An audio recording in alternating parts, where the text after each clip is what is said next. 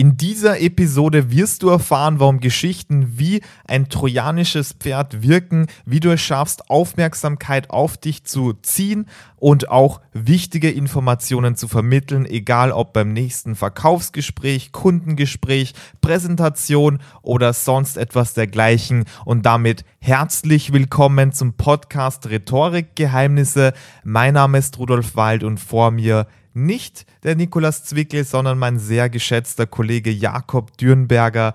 Hallo, schön, dass du da bist. Hallo, es freut mich auch sehr, dass ich da bin und heute wird es besonders spannend, weil ich eben kein Rhetoriker bin und deswegen auch gute Fragen stellen werde, die ihr wahrscheinlich auch so habt. Ihr müsst wissen, mein Podcast-Kollege, der Nikolas, äh, sitzt gerade in Quarantäne, hat sich das zweite Mal mit Covid angesteckt und jetzt haben wir einfach gesagt, natürlich wollen unsere Hörer auch wichtige Informationen auch diesen Donnerstag hier erfahren und Jakob hatte die Idee, hey, ich stelle jetzt einfach mal die wichtigsten Fragen, die sich auch unsere Klienten stellen. Und äh, es geht eben um Storytelling und damit würde ich sagen, let's go. Jakob. Ja, dann starten wir gleich rein. Äh, grundsätzlich die erste Frage ist so ein bisschen, warum, warum Storytelling so? Warum soll ich eine Geschichte erzählen? Kann ich nicht einfach gleich jetzt meine Zahlen präsentieren, irgendwelche Verkaufszahlen? Ergibt es nicht gleich mehr Sinn, als jetzt lang eine Geschichte da zu erzählen? Mhm. Also du wirst mir sicher recht geben, dass äh, Zahlen, Daten, Fakten, schwierige Argumente doch viel Aufmerksamkeit erfordern, oder? Ja, schon. Genau, überhaupt, wenn man da jetzt auf eine Tabelle schaut oder äh, etwas nachvollziehen muss. Und es ist nämlich so, du kannst ja nicht gleich direkt erwarten, dass du diese Aufmerksamkeit sofort einfach mit einem Schnipser hast. Und umso komplizierter das ist, umso mehr brauchst du die Aufmerksamkeit. Und es ist nämlich so, umso komplizierter das ist, umso äh, mehr Aversion besteht da vom Publikum und da musst du eben auch schauen, dass du die Emotion bekommst und da einfach einen, einen emotionalen Spike so auslöst, damit man sich auch wirklich dafür interessiert, was du zu präsentieren hast.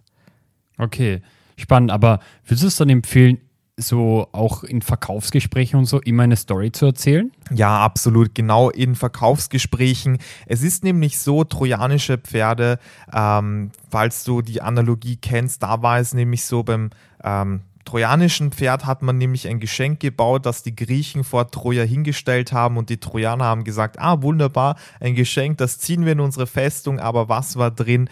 Ähm, Soldaten, die dann gekämpft haben, die Burg aufgemacht haben und somit die Königin Helena äh, zurückerobert haben. Und genauso ist es auch bei einer Geschichte. Also du möchtest schlussendlich jemanden überzeugen mit wichtigen Informationen, vielleicht darüber, warum dein Produkt sehr gut ist, warum dein Service sehr gut ist oder du möchtest irgendwelche Einwände lösen. Und was du da auch machen solltest, ist, dass du wirklich durch ähm, das Bewusstsein von jemandem dringst und da auch wichtige Informationen einfach vermittelst, dass die andere Person einfach das Gefühl hat von, ja, stimmt, ich verstehe das, äh, der, mein Gegenüber ist sympathisch, die Firma ist gut und das machst du eben durch eine Geschichte, weil du verpackst es sehr, sehr spannend und so, dass man aufmerksam zuhört, aber drinnen sind die Informationen, die du eigentlich rüberbringen möchtest. Und das ist hier der Punkt. Gerade in Verkaufsgesprächen ist es eben essentiell, auch Geschichten zu erzählen. Aber checkt es dann der Gegenüber, dass da vielleicht du unterbewusst irgendwas machen magst oder? Naja, äh, grundsätzlich kannst du das Ganze sehr authentisch machen. Zum Beispiel, äh, wenn du deine Glaubwürdigkeit erhöhen möchtest, dann empfehle ich generell bei jedem Verkaufsgespräch, Verhandlungsgespräch einfach zu sagen, äh, vor allem wenn du im Servicebereich bist, im Coaching-Bereich oder äh, im, im IT-Bereich oder technischen Bereich, dass du einfach mal sagst, hey, ähm, ich verstehe dein Problem, lass mich kurz mal erzählen, warum unsere Firma einfach perfekt für, dein, für, deine, für deine Thematik ist. Und dann erzählst du, ja, uns gibt gibt es schon circa fünf Jahre. Das Ganze ist so entstanden, dass der Geschäftsführer Punkt, Punkt, Punkt und du erzählst die Geschichte. Und das ist eben authentisch und so funktioniert das Ganze, weil dein Gegenüber möchte ja diese Informationen auch bekommen, aber er möchte nicht, dass du ihn langweilst. Ja, also das klingt auch so, als könnte ich mich dann gleich mit dem so identifizieren. Ganz das ist genau. wahrscheinlich auch so ein Faktor bei Storytelling, oder? Absolut. Also es ist nämlich so, der Mensch hat das größte Gehirn im Verhältnis zur Körpergröße verglichen zu allen anderen Säugetieren.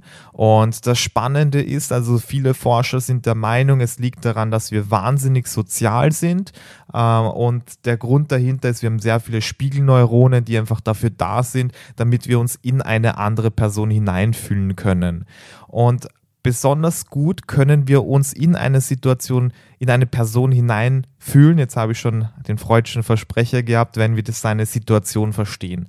Und wenn du da deine Geschichte erzählst, wie du zum Beispiel auf eine Idee gekommen bist, wie du die Marke da ähm, gestartet hast oder dein Unternehmen gegründet hast, dann kann man sich damit identifizieren und macht sozusagen diese Heldenreise mit dir mit. Und dann ist auch ganz klar, dass wenn dein, dein Kunde zum Beispiel viele Angebote einholt, aber du bist die einzige Person, äh, mit der man sich auch identifizieren kann, wo man sagen kann, ja, die Geschichte ist spannend, das ist cool, so äh, würde ich auch gerne entscheiden, das, das, das mag ich, dann wirst du da auch diesen Deal bekommen.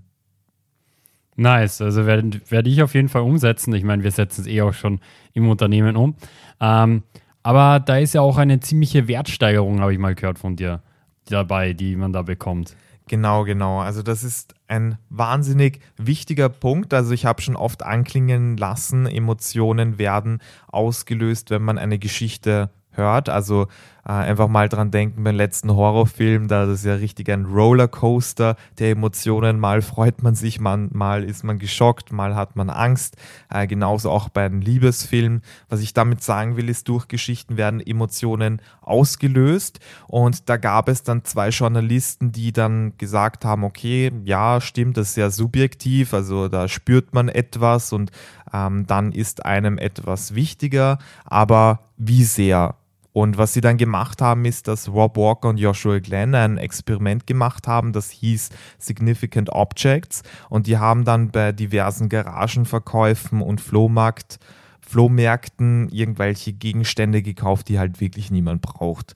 So ein Kristallaschenbecher, der irgendwie zerkratzt ist, eine verbeulte Gabel, ein Plastikpferdekopf, den vielleicht die Oma noch irgendwo in, von Weihnachten am Dachboden hat. Und was sie dann gemacht haben, sie haben dann zu 100 Objekten dann 100 Autoren gefragt, ob sie nicht jeweils eine Geschichte schreiben möchten zu den Gegenständen. Das haben sie dann auch gemacht.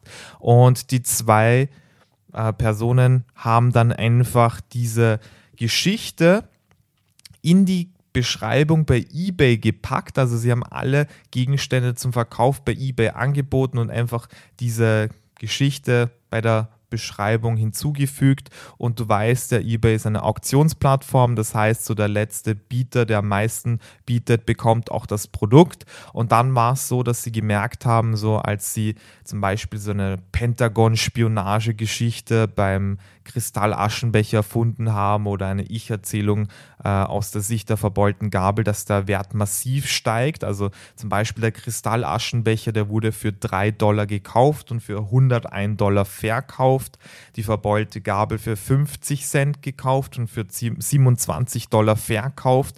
Und damit haben die zwei also Rob Walker, Joshua Glenn einfach schwarz auf weiß, quantifizierbar gezeigt, okay, das ist jetzt nicht mehr subjektiv, sondern wir können auch schwarz auf weiß berechnen, dass da der Wert um Hunderte und Tausende Prozent auch steigt. Wow, echt spannend, also richtig krass. Äh, ja, also mich hast du gecatcht, ich bin komplett fasziniert von dem Thema. Äh, ich hoffe natürlich auch, dass jetzt dann weitere Folgen zu Storytelling kommen und dann vielleicht noch genau erklärt, wie man das umsetzen kann.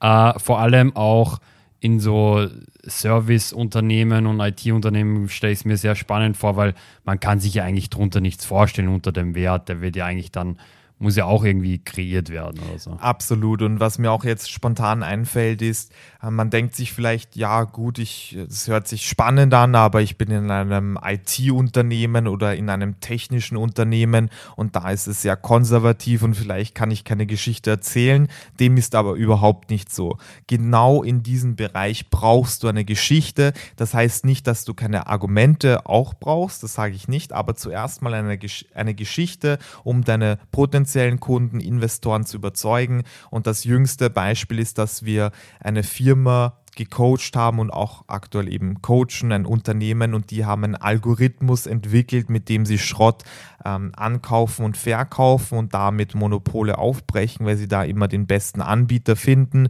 Und da merkt man schon, okay, es wird immer komplizierter und da haben wir dann für die Investoren die perfekte Geschichte entwickelt mit acht Schritten, wo man da auch Spannung aus, auslöst und dann einfach Schritt für Schritt auch die Logik dahinter erklärt. Und da haben wir einfach gemerkt, dass, dass es viel, viel leichter ist, diese Thematik zu verstehen und auch in diesem unter Anführungszeichen konservativen Segment hat sich eine Geschichte sehr, sehr gut gemacht. Und deswegen, egal in welcher Situation man ist, wenn du einen Punkt vertrittst, dann solltest du auch eine Geschichte dazu parat haben. Und wenn du eine gute Geschichte hast, solltest du damit auch einen Punkt vertreten. Sehr schön, sehr schön. Also alle meine Fragen wurden auf jeden Fall beantwortet. Für mich ist nichts mehr offen. Dann würde ich sagen, äh, war eine sehr erfolgreiche Podcast-Folge. Hast du noch was hinzuzufügen? Ich sage danke, dass du hier warst, dass wir das jetzt spontan machen konnten und keine Episode hier ausfallen, äh, ausgefallen lassen haben. Und du warst heute so der, der Austausch. Äh, Podcast-Partner, wie so ein Austauschlehrer oder so ein Ersatzlehrer. Und ich würde sagen, du hast dich gut geschlagen. Deswegen danke, dass du hier warst. Donnerstag ist und bleibt Rhetoriktag und wir hören uns nächste Woche wieder. Ciao, ciao.